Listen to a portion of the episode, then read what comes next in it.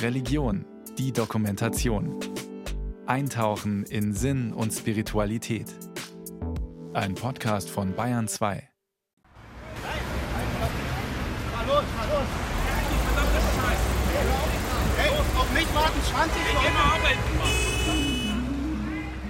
Karl Breik taucht nach innen ab, schließt die Ohren für den Lärm der genervten Autofahrer.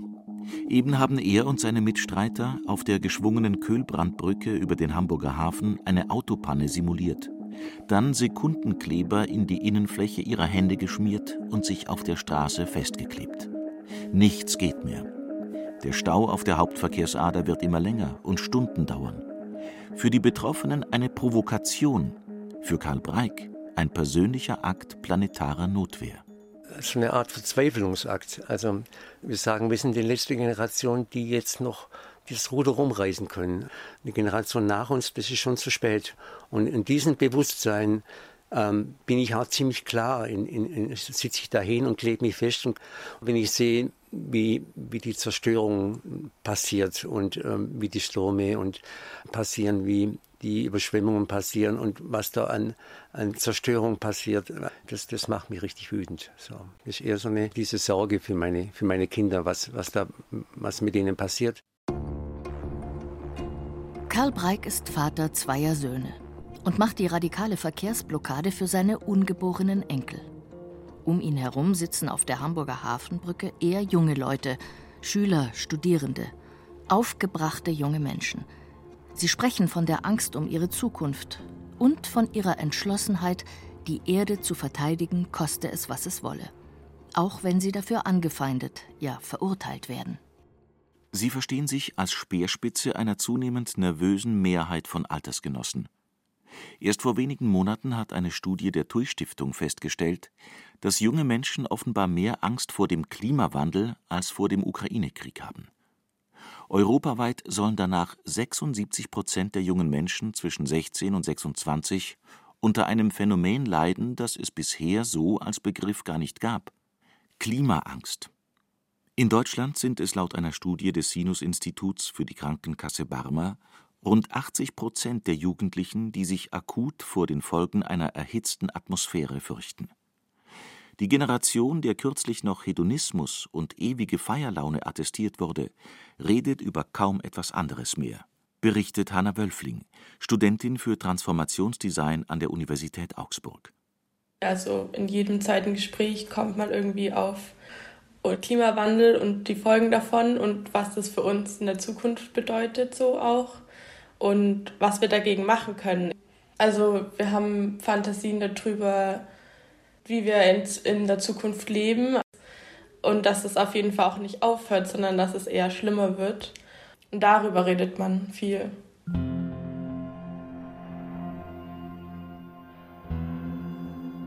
Die Angst nimmt zu vor Umweltzerstörung, vor der Vergiftung der Lebensgrundlagen, vor der Ausrottung von immer mehr Tierarten, vielleicht auch Angst vor dem Ende der Gattung Mensch.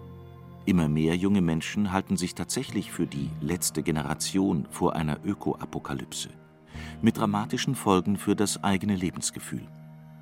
Bernd Rieken, Psychologe und Direktor der Wiener Sigmund Freud Uni, drückt es so aus. Angst kann uns warnen, sie kann uns aber auch lähmen. Das ist keine Angst im klinischen Sinn, sondern so etwas wie eine existenzielle Angst.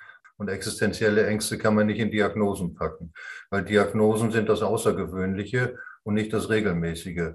Psychopathologisch würde es werden, wenn die Menschen sich aufgrund dieser Eko-Angst vollständig zurückzögen, wenn sie resignieren würden, wenn sie depressiv würden, melancholisch würden, wenn sie deswegen keine Kinder mehr in die Welt setzen würden. Aber all das passiert in wachsendem Maß. Umwelt- und Klimaangst gilt bislang aber nicht als direkte Krankheit, eher als dunkle Wolke, die über allem liegt, ein Schatten über der kollektiven Psyche. Eine brennende Sorge, die einerseits zu vermehrtem Aktivismus führen kann, aber eben auch zu einer Welle von Depressionen. Die Psychotherapeutin Katharina van Bronswijk befürchtet genau das. Sie ist Sprecherin der Psychologists for Future und beschreibt, wieso das Phänomen der Klimaangst so schwer zu fassen ist. Psychische Erkrankungen sind ja immer multifaktoriell determiniert. Das heißt, es gibt immer verschiedene Faktoren, die zusammenkommen, sodass am Ende irgendwann das Fass überläuft und äh, die Regulationsmechanismen, die wir so haben, die Bewältigungsmechanismen überfordert sind. Ähm, da haben wir zum Beispiel Traumatisierung nach Extremwetterereignissen. Und wir haben so ein bisschen schleichendere Prozesse. Und das ist das, was wir unter dem Thema Klimagefühle ähm, zusammenfassen. Also die, die Frage, wie geht man mit einer Aussicht auf so eine unsichere Zukunft um, das nennt man dann vielleicht Klimaangst ähm, oder mit der Empörung darüber, dass nicht die Handlungen erfolgen, die erfolgen müssten, Klimawut.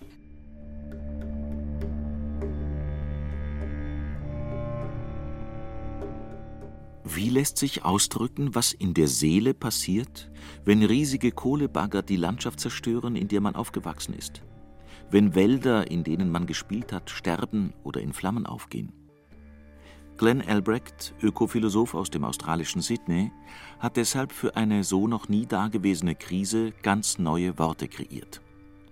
Eins, das mittlerweile weltweit verwendet wird, ist der Begriff der Solastalgie. Ein Wort für die Gefühle, die Menschen erleben, wenn die vertraute Welt vor ihren Augen verschwindet. As in nostalgia, the alga Uh, Wie bei der Nostalgie steht die Silbe Algie für Schmerz, Kummer oder Bedrängnis und das Solas für Trostlosigkeit. Es ist ein neues Wort, das ich kreiert habe, um die gelebte Erfahrung negativer Umweltveränderungen zu beschreiben. Und es ist eine verzweifelte Erfahrung. Es ist eine existenzielle Erfahrung.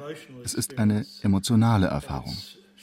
Und die Kurzdefinition ist das Heimweh, das man hat, wenn man noch zu Hause ist und die Heimat einen verlässt und man deshalb Gefühle der Verzweiflung und des Mangels an Trost verspürt. Diese neuen Worte sollen der Menschheit eine Möglichkeit geben, dem Gefühl der Verletzung Ausdruck zu verleihen. Und manchmal haben neue Wörter die subversive Wirkung, dass wir den Zustand, in dem wir uns befinden, verstehen und die Richtung ändern. Angst essen Seele auf ist ein Zitat aus dem gleichnamigen Film des Regisseurs Rainer Werner Fassbinder. Ein junger Marokkaner, der sich unverstanden und ohne Zukunft fühlt, spricht die große Wahrheit in gebrochenem Deutsch. Vielleicht sind Nichtverstehen und Sprachlosigkeit auch bei der Klimaangst von erheblichem Gewicht. Wissenschaftlerinnen und Wissenschaftler meinen, der Mensch sei durch die Evolution nicht vorbereitet auf das, was sich gerade als Zukunft abzeichnet. Letztlich sei er in puncto langfristiger Voraussicht seit der Steinzeit nicht erwachsen geworden, konstatiert staunend die Ökologin Gesa Lüdecke.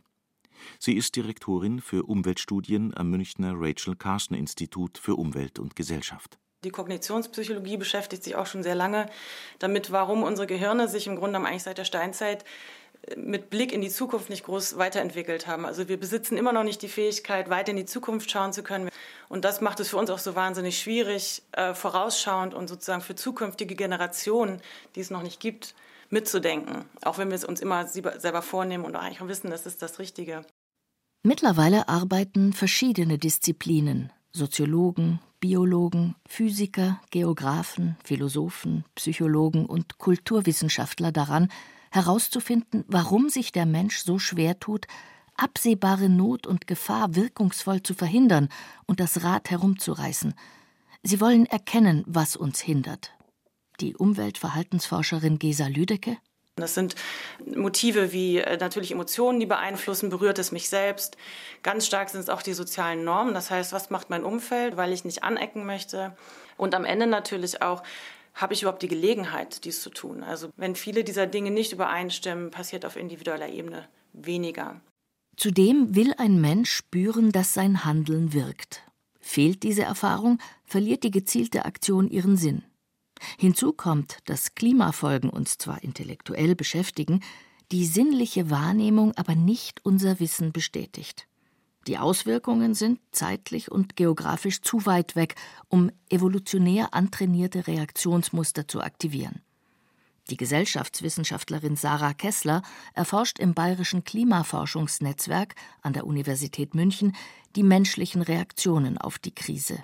Die Konsequenzen, die sind einfach wahnsinnig fern es ist alles miteinander verwoben und ich weiß nicht, wenn ich hier an einer Stellschraube drehe, was wirklich am anderen Ende der Welt die Folgen sind. Und zwar, dass wir den Klimawandel nicht mit unseren Sinnen wahrnehmen können. Wir sehen kein CO2, wir fühlen es nicht, wir schmecken es nicht, wir riechen es nicht. Und deswegen ist es für uns so abstrakt, so schwer vorstellbar. Und es ist mit Sicherheit aufgrund des langen Zeithorizonts, aufgrund der räumlichen Entfernung der Konsequenzen und aufgrund der Vielschichtigkeit und so weiter das komplexeste Problem, was dann zu Resignation führen kann, zur Lähmung, zur Verdrängung und am Ende vielleicht sogar zur Leugnung.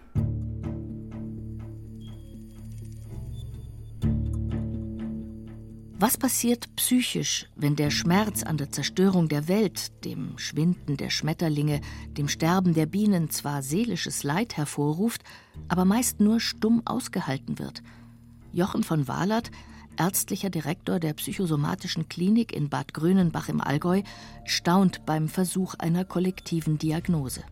Das Erschreckende ist für mich, dass, dass Menschen eigentlich keine offensichtlichen Gefühle dazu entwickeln offensichtliche Gefühle wären ja, dass wir nachts aufwachen und schweißgebadet sind mit der Vorstellung, dass der Wald sterben könnte. Bis jetzt ist es offenbar nicht erlebbar und das könnte sein, dass es deswegen so ausgeblendet wird. Dabei versteht der moderne Mensch intellektuell, dass er durch seinen Lebensstil zum Mittäter an der Klimakrise wird und eigentlich gegen sich selbst vorgehen müsste. Die Motivation, die Handlungsbereitschaft und die Fähigkeit zur Umsetzung leiden, wenn der Kopf überfordert wird, das Herz aber eigentlich gar nicht berührt ist. Die Dissonanz zwischen Wissen und Fühlen zwingt die Psyche, sich die Realität so zurechtzubiegen, damit wir weiter funktionieren können. Also wird verdrängt, verleugnet, vergessen, verschoben. All das durch Wegdrücken auszuhalten, verlangt eine enorme Kraftanstrengung. Der ärztliche Psychotherapeut Jochen von Wahlert ist davon überzeugt, dass die Folge dieser massenhaften seelischen Not eine kollektive Depression ist, die das Problem verstärkt, anstatt zur Lösung beizutragen. Die Hintergründe für die psychischen Erkrankungen sind ganz oft, dass Menschen über Jahre hinweg Kompensationsstrategien fahren. Und sie müssen auch in irgendeiner Form Energie aufbringen, um weiterhin sozusagen in ihrer kleinen Welt ihr Weltbild aufrechterhalten zu können. Und das erfordert immense Energie. Und ich glaube, dass diese Diskrepanz tatsächlich auch dazu beiträgt, dass wir so eine Welle haben von Menschen, die nicht mehr richtig bei sich sind und die ähm, sehr angestrengt sind. Was dazu führt, dass diese Diagnose Depression so eine Hochkonjunktur hat. Wenn die ganze Spezies unfähig ist, das eigene Handeln zu korrigieren, dann liegen die Wurzeln offenbar tiefer. Deshalb versuchen Natur- wie Geisteswissenschaftler vermehrt, die Muster und verborgenen Überzeugungen eines überholten mechanistischen Weltbildes zu erkennen, das wir uns in einer eng vernetzten, lebendigen Welt nicht mehr leisten können. So beispielsweise die tiefe Überzeugung aus der ganzen abendländischen Tradition, auch der christlichen Schöpfungsgeschichte, dass der Mensch außerhalb der Natur steht, ja sogar beherrschend über ihr ein Paradigma der Abtrennung mit gefährlichen Folgen. Denn wer sich allein und isoliert fühlt und nicht im Gewebe des Lebens, muss alles tun, um es zu kontrollieren und gegen alle anderen kämpfen. Das formulieren einige in der modernen Umweltforschung als die eigentliche psychologische Wurzel eines kämpferischen Wirtschafts- und Gesellschaftssystems, welches das Lebensnetz ignoriert, ausbeutet und letztlich zerstört betont die Gesellschaftswissenschaftlerin Sarah Kessler von der Universität München.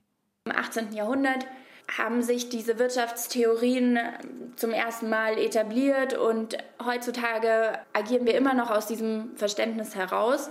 Es kommen keine Postwachstumsgedanken zu Wort. In diesem ganzen marktwirtschaftlichen äh, Selbstverständnis tauchen die Kosten der Umwelt und auch Gesundheitskosten überhaupt nicht auf. Es ist ja offensichtlich, dass der ähm, Status quo im Moment ins Verderben führt. Die Frage ist nur, was ist die wirklich lebbare und positive Alternative? Zwar fordert die zivilgesellschaftliche Klimabewegung einen grundlegenden Systemwandel, ein neues Wirtschaftssystem und globale Maßnahmen. Tatsächlich aber weiß eigentlich niemand so recht, wie die moderne Gesellschaft aus der Sackgasse herauskommen soll, in der sie sich wiederfindet. In Potsdam finanziert die Bundesregierung deshalb mit Millionenbeträgen das Institut für transformative Nachhaltigkeitsforschung, wo der Physiker Thomas Brun mit seinem Team den Auftrag hat, an nicht weniger als an einem neuen Weltbild für das Anthropozän zu forschen, dem Zeitalter, das der Mensch zwar prägt, aber längst nicht beherrscht. Für mich ist das ein Selbsterkenntnisprozess, dass wir als globalisierte Menschheit erkennen, dass was eigentlich unsere Rolle in diesem Gesamtgebilde Erdsystem ist. Das ist kein objektiv wissenschaftlicher Erkenntnisprozess. Im Anthropozän geht es eigentlich um die Suchbewegung der Menschheit, eine neue Erzählung der eigenen Rolle im Kontext des Erdsystems zu verstehen und möglichst bewusst zu gestalten.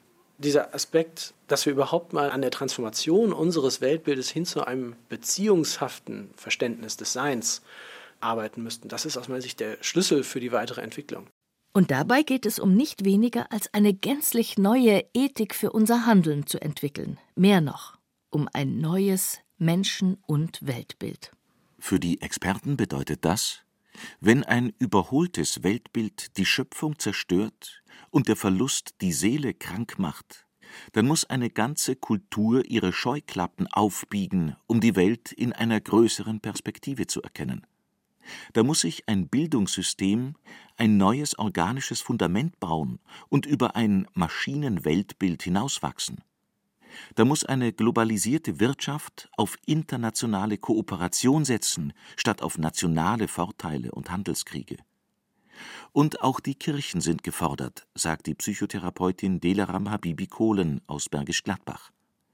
Statt moralisierender Ökoappelle sollten sie die Einheit des Lebens zelebrieren. Das Eingebettetsein in größere Zusammenhänge, in die Natur oder in den Kosmos, das ist uns gar nicht mehr so präsent als etwas, was einen Wert hat. Woher komme ich? Wer bin ich? Wohin gehe ich? Also das sind spirituelle Fragen, wo wir ja nicht umhin können, die in unserem Leben zu beantworten aber die sind nicht mehr überall präsent in allen Lebensbereichen. Also ich glaube, dass es ein wachsendes Bedürfnis der Menschen danach gibt, sich zusammenzutun und miteinander zu sprechen über die grundsätzlichen Fragen. Als sich in den letzten Monaten immer wieder Aktivisten der Initiative Letzte Generation in Aktionen zivilen Ungehorsams auf Straßen und Flugfeldern festklebten, reagierte die Politik mit Erpressungsvorwürfen, Sicherheitsverwahrung und dem Vorwurf, da bilde sich eine kriminelle Vereinigung, gar eine Klima-RAF. Nicht das Motiv der verzweifelten Proteste wurde wahrgenommen, sondern nur die Methoden des Protests kriminalisiert. Anna-Nicole Heinrich, Präses der EKD-Synode des Kirchenparlaments der Evangelischen Kirche in Deutschland, mischte sich mit deutlichen Worten ein, um auf eben jene auch christlichen Werte hinzuweisen, die da zur Disposition stehen. Kirche muss erkennen, dass es um tiefe Ängste und existenzielle Sorgen um den Erhalt der Schöpfung geht, betont sie, und muss sich in Zeiten der Gefahr mit jenen solidarisieren, die auf sie hinweisen. Das sind für mich Menschen, die so viel Verzweiflung auf die Straße bringen, aber so aktiv sind, dass ich auch das Gefühl habe, in denen steckt noch richtig viel Hoffnung. Ziviler Ungehorsam ist immer eine Grenzüberschreitung. Das sind junge Menschen, das sind WissenschaftlerInnen, das sind Väter, die Angst haben, dass ihre Kinder keine Zukunft haben. Das sind auch Pfarrerinnen und Pfarrer, die dort dabei sind, die sagen, wir wollen hier auf was aufmerksam machen, nämlich die drohende Klimakatastrophe. Und ich finde, wir müssen das ernst nehmen und wir dürfen uns nicht davor scheuen, auch weiterhin ins Gespräch zu gehen. Ich hoffe, dass wir da als Kirche auch eine wirklich brückenbauende Rolle einnehmen kann. Und in Gespräche gehen heißt nicht, dass man sich an allen Punkten einig sein muss. Aber es heißt, miteinander konstruktiv zu gucken, wie können wir gemeinsam unsere Ziele erreichen. Pioniere eines zukunftsfähigen Weltbildes, wie der Physiker Thomas Brun, weisen dabei immer wieder darauf hin, dass der große Wandel, den es da braucht, nicht nur an Politik und Wirtschaftsbosse, nicht an die Kirchen delegiert werden kann, sondern jeden Menschen betrifft. Es macht einen Unterschied, ob wir uns Menschen sehen als ein Wesen und die Erde dient sozusagen nur dem persönlichen Glück oder der Zufriedenheit des Menschen oder ob wir uns als Teil dieses Planeten Erde begreifen und in Beziehung stehen mit diesem Planeten, wo wir nicht nur konsumieren, sondern eben auch vielleicht einen Beitrag leisten zu der Entwicklung der Evolution. Dass wir also erkennen, Mensch und Umwelt, sei es nun zwischenmenschliche Umwelt oder die nichtmenschliche Umwelt, lassen sich nicht trennen, sondern sind ein gekoppeltes System. Ich kann nicht das System ändern, ohne dass ich Teil davon bin und ich mit Teil dieses Wandels bin. Die Hoffnung ist, dass der moderne Mensch seine wirkliche Rolle erkennt und so zum Teil der Lösung wird, anstatt weiter das Problem zu sein. Dass er im Alltag so handelt, dass dieses gekoppelte System nicht weiter belastet wird, dass er die Umwelt als Mitwelt begreift und wie ein Teil seiner selbst schützt und bewahrt. Dieser entscheidende kulturelle, ethische und psychologische Wandel braucht Zeit, welche die Menschheit eigentlich nicht mehr hat. Deshalb muss in der Wandelzeit, in der sich die Menschheit in Zeiten der Krise befindet, der Umgang mit der Herausforderung des Klimawandels anders werden, sagen die Umweltpsychologen. Sie empfehlen, bei den Appellen zu klimafreundlichem Verhalten vielmehr das Herz und die Gefühle anzusprechen, als nur den überforderten Verstand. Statt erfolglos komplexe globale Lösungen zu diskutieren, brauche es vermehrt lokale Ansätze vor der eigenen Haustür, wo Veränderung erlebt werden kann. Statt mit kommenden Katastrophen zu drohen, sollten Geschichten von Lösungen erzählt werden, die Hoffnung machen und zur Nachahmung einladen. Statt auf bestrafende Regeln zu setzen, sollten Lob und Belohnung eingesetzt werden. Statt Ängste verdrängend zu verschweigen, sollte eingeladen werden, sie offen zu teilen. Statt ängstlicher Isolation, die die Seele krank macht, müsse es um Rückverbindung mit dem Leben gehen. Letztlich, so der psychosomatische Facharzt und Klinikdirektor Jochen von Wallert, geht es darum, wieder normal zu werden in einer unnormalen Situation. Und da ist er letztlich optimistisch. Ich glaube, dass die Chancen gar nicht so schlecht stehen, dass wir uns, wenn wir uns im Inneren mal anschauen und da das, was wir an destruktivem Potenzial in uns tragen, dass wir das wandeln in etwas, was gemeinschaftsbildend wäre, was die Welt erhält. Wenn wir das Potenzial heben, dass wir eigentlich eine unglaubliche Kraft haben, die Welt zu bewahren und uns weiterzuentwickeln. Ja, ich glaube, dass wir eine so notwendig es ist, dass wir schnell auch politische Entscheidungen treffen und handeln, glaube ich, wird das nicht gehen, ohne dass wir uns selber verändern. Oft verleitet das vor Angst klopfende Herz den Menschen zu Lähmung, Rückzug, Flucht. Folgt man den Appellen der Psychologen, dann ist es angesichts der Zukunftsangst offenbar eher geboten, das Herzklopfen als inneren Applaus zu verstehen aufzustehen und gegen die Gefahren vorzugehen. Und hier erkennt offenbar zurzeit auch die Kirche, dass sie angesichts der Sorgen der Seele um die Zukunft der Welt neu über den Auftrag der Seelsorge nachdenken muss. Anna Nicole Heinrich, die noch junge Präses des evangelischen Kirchenparlaments in Deutschland, sieht darin Prävention gegen Radikalisierung, aber auch praktische Unterstützung für Aktivisten, denen die Angst an der Seele nagt. Seelsorge, ein bisschen zu Auftankorte für junge Menschen, die gerade bei allen Unsicherheiten, die auf uns prallen, irgendwie das Gefühl haben, unterzugehen und ähm, hoffen, so ein Stück weit was zur Resilienz in unserer Gesellschaft beizutragen. Denn das ist das, was mich, glaube ich, eigentlich gerade am meisten beschäftigt, dass wir so, so viele Unsicherheiten bei uns haben und dass die uns an vielen Stellen so verzagt machen und ähm, wir da, glaube ich, alle Möglichkeiten nutzen sollten, dass wir alle gemeinsam gut durch diese Zeit kommen. Albert Einstein verwies einmal darauf, dass sich die Probleme nicht mit der gleichen Denkweise lösen lassen, durch die sie entstanden sind. Die Abtrennung von der Schöpfung scheint die Seele zu verletzen. Und vielleicht ist es ja eine paradoxe Umkehrung der verloren gegangenen Verbindung zur Welt, sich im Protest an ihr festzukleben. Das überlegt Aktivist Karl Breik von der letzten Generation. Ich nehme es jetzt gerade so wahr, dass es tatsächlich eine intensive Verbindung ist, also nicht nur eine Klebeverbindung, sondern tatsächlich eine intensive homogene Verbindung, die ich dann dadurch eben mit, mit, der, mit der Erde habe und ja, vielleicht eben versuchen klar zu machen, nur gemeinsam schaffen wir das. Keine Frage. Die Klimakrise ist mittlerweile auch eine Bedrohung für die Seele geworden. Doch im kreativen Umgang mit den Klimagefühlen liegt zugleich eine Chance, die Sicht auf die Welt zu überprüfen und mit einem neuen Verständnis Lösungen zu finden.